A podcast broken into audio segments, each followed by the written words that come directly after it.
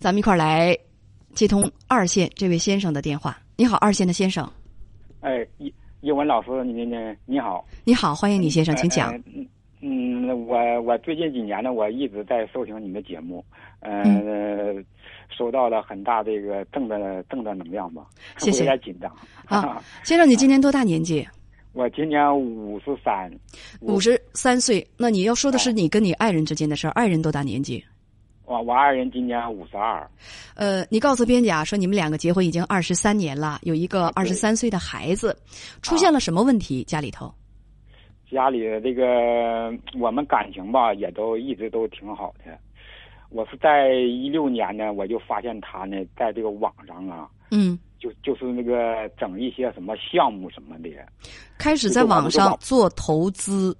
啊，对，嗯，呃，那年我发那那发现的嘛，我说你这玩意儿都是一些骗人的，我说这玩意儿它不靠谱。嗯，他你。怎么说呢？他也当时说啊，不的不就是不不做了。后期他还是在做这个东西。呃，就那个时候呢，我们我们夫妻俩这个这个钱财呢，都是他把着。我寻思两口子也没有什么分心眼的哈。嗯。都都都过这么多年，孩子已经这么大了。他他他就是那个脑袋转不过来，一直他就是还在搞到到现在，他还在这个搞做这个投资。等等等等。不会是到现在你们家的钱还都在他手里吧？现在没有，我我我我从一六年我就发现他，我就是我们是那个乡下，就是种地的钱我就不给他了。哦，嗯，呃，你跟编辑讲啊，说他做的这个所谓的网上投资，其实你看的非常清楚，就是一些网络骗子。在在网上，对对对，在网上做的那种骗局，呃，当初你家的钱都在妻子手里，后来呢，发现家里没钱了，你觉得不对劲儿。可是刚开始的时候，他还骗你，就是进了杀猪盘了，应该是啊。到现在，他已经被骗了多少钱？要么得二二十万左右吧。天哪，一个普通的普通的一个一个农民家庭，到现在被骗了二十多万。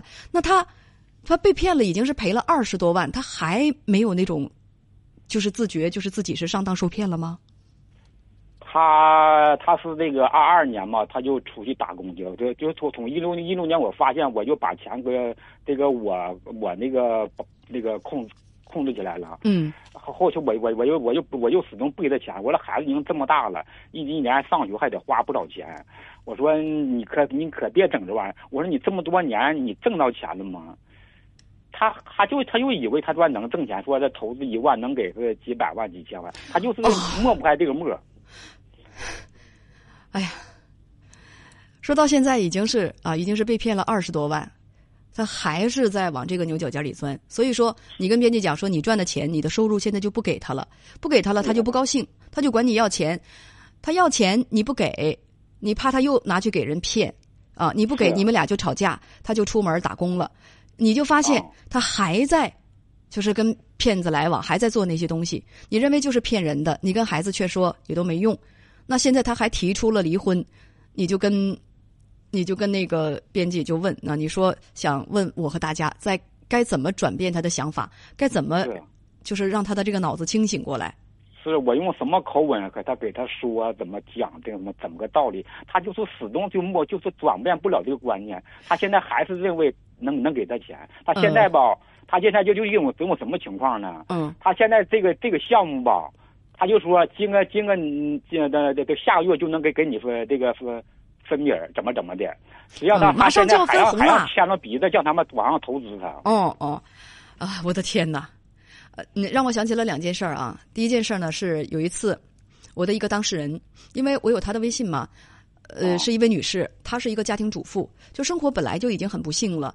呃，当时呢，我们俩聊完了之后，过了大概几个月，她给我发了信息，她说：“叶文，你在做节目的时候一定要叮嘱大家，尤其是在家里做。”做那个全职的啊，不工作，老公在外面工作，自己在家里面这个看孩子做全职的这样的女士，她说有的时候和社会脱节，你你你可能是脑子会转不过来，大家一定要注意，不要在网上去投资，当心被骗子给套牢。她说我就告诉你，我非常就是惭愧的，而且是非常不好意思的告诉你，她说我的所有的积蓄在网络上被一个骗子骗得一干二净。我说这个就是想让你。提醒一下大家，不要在网上相信那些啊忽悠你去做投资啊，忽悠你去买什么买什么这个这个这个保险股票啊什么的这样的人，那一般他都是骗子。呃，这个是第一件事儿啊。第二件事儿呢，就是我曾经接待过一个当事人，他讲述了他被在网络上被骗的经过。他就是自己在家中，也是说不工作啊，在家里面那个做全职啊，做家务看孩子。就有的时候就生活上很寂寞啊，丈夫也不经常跟她沟通情感，她于是在网上，在一个什么样的群里来着？是是什么打折群啊什么的？她就遇到了一个对她的生活特别关心的这么一个，用她的话来讲，称呼对方为大哥哥。这个大哥哥啊，对她的生活全方位具体化的去进行关心啊，人家呢也也不显得很猥琐啊，就是在生活当中呃跟这个女士啊聊生活啊。啊，聊聊聊一些细节，听他倾诉委屈，跟他聊情感，全方位真的是三百六十度的照顾他的情，就是情感啊，输入情绪价值，做的比她丈夫到位多了。这个女士说：“哎，我们那个大哥哥对我可好了，好了一阵之后啊，这个大哥就大哥哥就告诉她说：你看你的丈夫对你又忽略，他每哪天要变心了怎么办啊？我告诉你，在网上有一个什么什么项目特别赚钱，嗯，你呢就投入五百块钱，可能他就能够。”就是得到这个一千五，如果赚钱的话，你就能得到一千五的回报。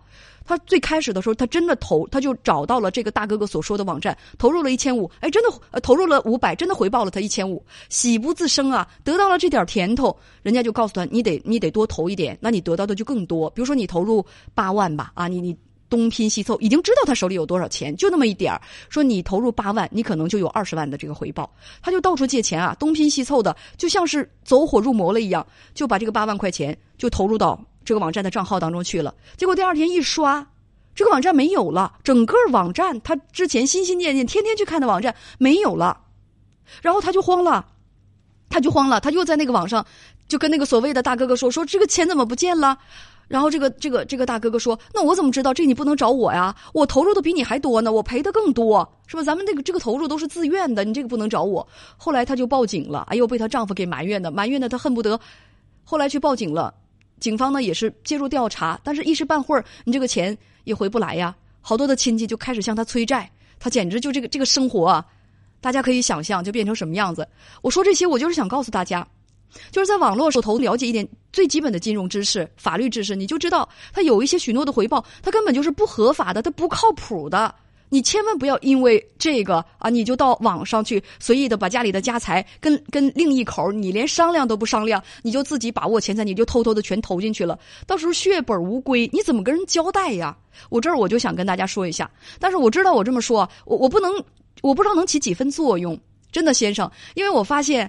陷入到这种骗局当中的这种骗局当中的人们，他们最听不进去的就是身边的丈夫或者是妻子或者是孩子的话，总认为身边的亲人你妨碍我发财，你妨碍我发财，我这条道才是正确的。你每天吭哧吭哧的，你你你那么那个踏实的去搬砖，你才能赚几个钱？你看我等我赚了大钱怎样怎样的，而且一直被骗子牵着鼻子走。这是我要说的第一点，你想说服他很不容易。我想说的第二点就是，他现在做什么？我建议你跟孩子好好的研究一下，因为孩子也是二十三岁了，年轻人很懂很敏感，把他的就是所就是所投资的，或者就是说他所那个用的那个网站，那个那个骗子的网站啊，咱们到就是说网络呃监察部门，就是就向网警去举报，向网警去举报，报警。就是报报警，到到网络警察那儿，咱们去举报，啊，这是第二点。第三点，如果可以的话，就是一定要留意，因为你们是夫妻，你们是经济的共同体。如果他骗的被骗的很多的话，你一定要留意他的动向。现在是他是告诉你，他是投进去了是二十多万，就是被骗了二十多万。他如果有被骗二百多万的时候，他可能是他因为你不给他钱，他向身边的亲戚朋友什么的借的钱。如果你不能证明。他借借债的时候，他没有用于家庭生活，不能证明他借债的时候你不知道，这些是你们的共同债务。他借二百万，你就得背一百万，先生，这个是很关键的事情。所以你跟孩子一定要查他的账户，留意他的动向。如果他这个窟窿捅的太大的话，咱是跟他是填不起的。你得一定想想怎么脱身。